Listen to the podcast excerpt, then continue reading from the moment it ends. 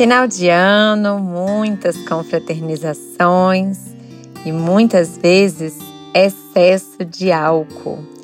Será que o álcool atrapalha o nosso processo de autoconhecimento, de evolução? Eu posso meditar e mesmo assim beber? Vamos conversar sobre isso?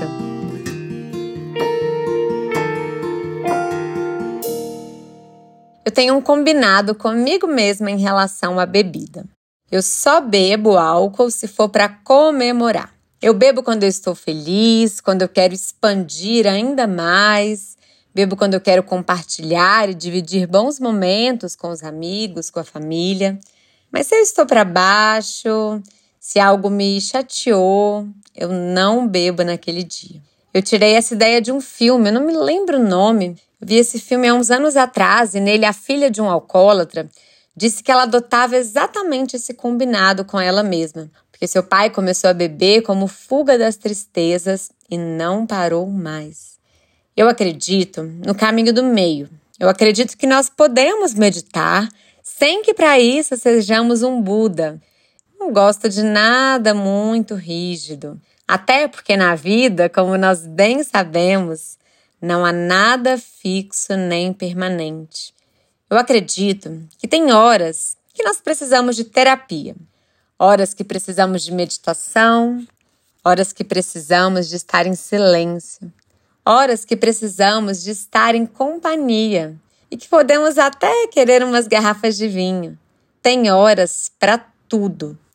Tem gente que fala que o álcool atrapalha o processo de autoconhecimento, o processo de evolução.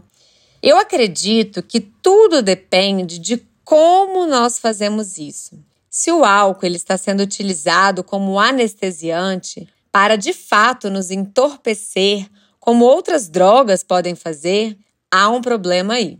Se você tem dificuldade de entrar em contato com seus sentimentos, eu inclusive tenho outro episódio aqui no meu podcast que eu te recomendo, que se chama Tóxico é não se permitir sentir. Nós temos que nos permitir sentir todos os sentimentos, tanto os que classificamos como bons, como os que classificamos como maus. Só quando nós sentimos que nós conseguimos tratar, curar, transcender. Nós não temos que fugir da tristeza a todo custo, como nos é vendida algumas vezes por aí.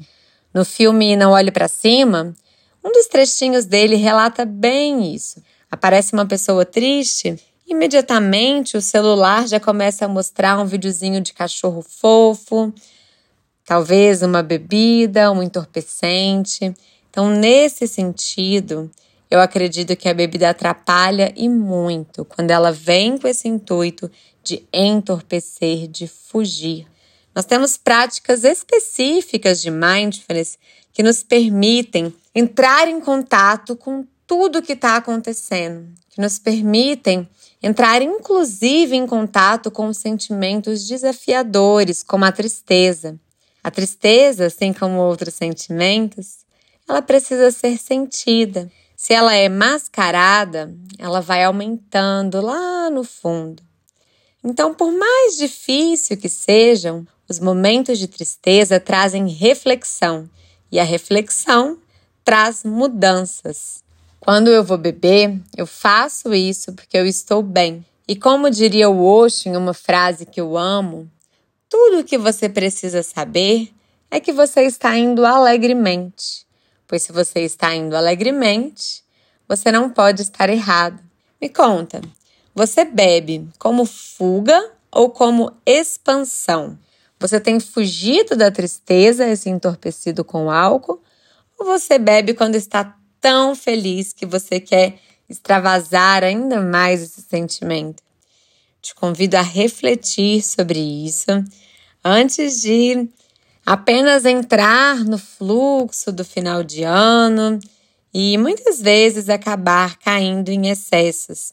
Lembre-se, caminho do meio. Nós podemos buscar essa rota e ela nos será muito benéfica. Que tal se depois desses excessos de final de ano você tirasse um tempo só para você? um tempo para se equilibrar, para se fortalecer, começar muito bem o ano de 2023. Quero te convidar para o meu retiro de Mindfulness e Yoga nas montanhas. Do dia 13 ao dia 15 de janeiro, eu e a Vanessa Majeski vamos fazer um retiro maravilhoso em Petrópolis, Rio de Janeiro. Vai ser uma imersão de muita reconexão. Se você quer saber mais sobre essa imersão, toque no link que está na descrição desse episódio e venha se fortalecer através desse caminho do meio, aprendendo a pausar e acelerar. Pausar e acelerar. Muitas vezes nós estamos cansados e queremos desistir, mas nós não precisamos desistir. Só precisamos nos permitir descansar. Eu te aguardo nesse retiro maravilhoso, totalmente elaborado para o seu descanso integral. Um grande abraço e até o próximo episódio.